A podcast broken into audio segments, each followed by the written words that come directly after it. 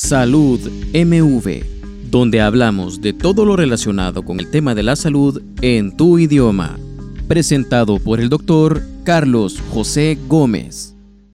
Las percepciones de cómo se transmiten las enfermedades y cómo se perciben los riesgos interfieren en las medidas que podamos tomar para prevenirlas. Se augura que los microorganismos que migran de animales a humanos y la resistencia a los antibióticos marcarán el futuro de las enfermedades infecciosas. A estos grandes problemas se suma la contaminación por plástico, de la que iremos viendo sus repercusiones sobre la propagación de infecciones en el futuro. Para el 2050, el 70% de la población mundial vivirá en áreas urbanas y sin estrategias de gestión de residuos más efectivas especialmente en áreas tropicales, es probable que más personas estén expuestas a las enfermedades infecciosas. Entender que diferentes microorganismos comparten hábitat con nosotros y cómo los cambios de la crisis climática afectan la distribución de estos en maneras que pueden ser perjudiciales, nos dará una perspectiva más clara para que los problemas del futuro no nos parezcan plagas bajadas del cielo. La versatilidad y resistencia del plástico impulsó su uso masivo durante la segunda mitad del siglo XX. El plástico es difícilmente degradable y debido a que la gestión de residuos es a menudo ineficiente, alrededor del 55% termina en vertederos o en la naturaleza. Así el plástico, considerado un producto milagroso del siglo XX, se ha convertido en la maldición del siglo XXI. Se estima que para 2050 podría haber 12.000 toneladas métricas de plástico contaminando superficies de todo el mundo, suficiente para envolver el planeta como si fuera una fruta de lujo. Debido a su resistencia, no es o es apenas degradable, y en cambio se descompone en partículas más pequeñas que se transportan fácilmente en los ambientes acuáticos. El problema cada vez mayor de los microplásticos y el medio marino está bien documentado.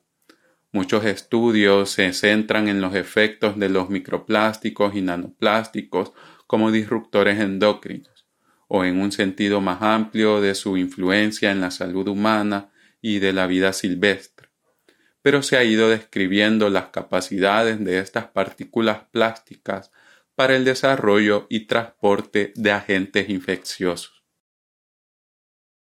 Así, los desechos plásticos interactúan de varias maneras para estimular la propagación de enfermedades infecciosas, por ejemplo, proporcionando un terreno para el desarrollo o refugio de insectos que se alimentan de nuestra sangre y nos transmiten enfermedades, o fomentando el desarrollo y la diseminación de bacterias, virus y hongos. Los ejemplos más obvios son los relacionados con los mosquitos, que transmiten los virus del chikungunya, el dengue, la fiebre amarilla, el Zika, entre otros.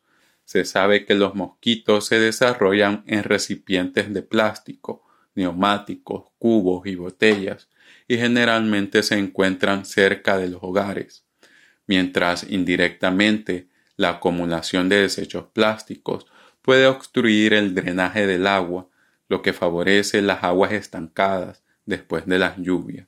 Además de proporcionar sitios adecuados para la reproducción de los mosquitos, estas pequeñas fosas de agua generadas por el plástico desechado suelen ser pequeñas y albergan muy poca diversidad de insectos.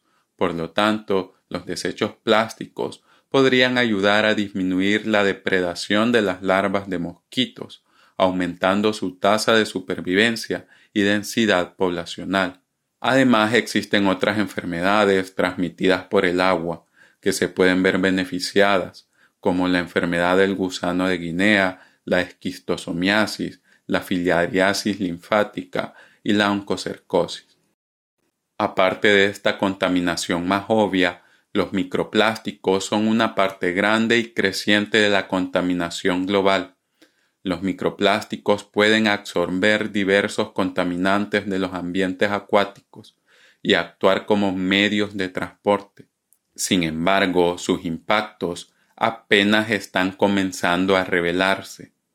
Los microplásticos en ambientes acuáticos son rápidamente colonizados por microorganismos que forman una biopelícula en su superficie, por lo que se ha utilizado el término platiesfera para describir el nicho único proporcionado por los microplásticos.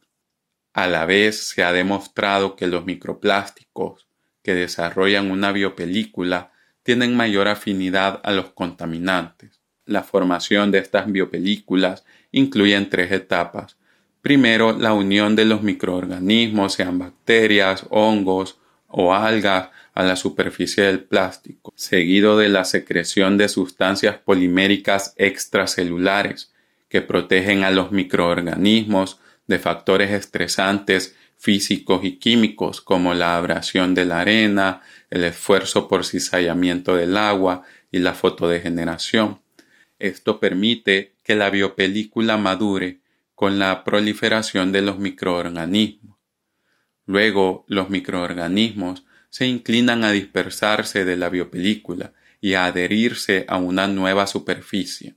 Así, una partícula plástica en principio estéril se convertiría en un barco que permite que náufragos lleguen a terrenos fértiles, a poblar otras fuentes de agua y otros seres vivos.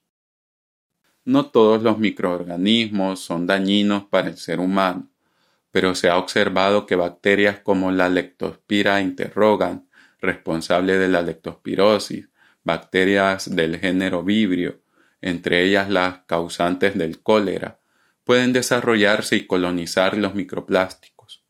Finalmente, no solo es que afecten directamente a los humanos, las enfermedades transmitidas por el agua, generadas a partir del plástico, también afectarían al ganado, lo que podría frenar el desarrollo agrícola y estimular las enfermedades zoonóticas.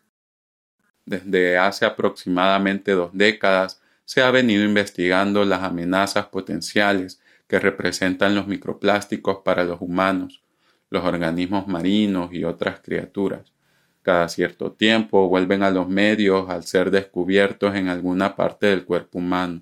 Entre el 2019 y el 2022 se han reportado la presencia de microplásticos en heces, pulmones, placentas y sangre humanas. Sin embargo, las repercusiones concretas de la presencia de estas partículas están por determinarse. Necesitamos pensar en las fuerzas que se cruzan, que nos llevaron a donde estamos y las desigualdades creadas. Las interacciones humanas con el entorno natural son parte determinante de nuestra salud y la sociedad es susceptible a la carga potencial de enfermedades impulsadas por el ambiente. Para hacer frente es necesario considerar que la salud humana está vinculada a la salud animal, la calidad de la tierra, el aire y nuestros mares. Si te ha gustado esta información, sígueme para no perderte de mis publicaciones.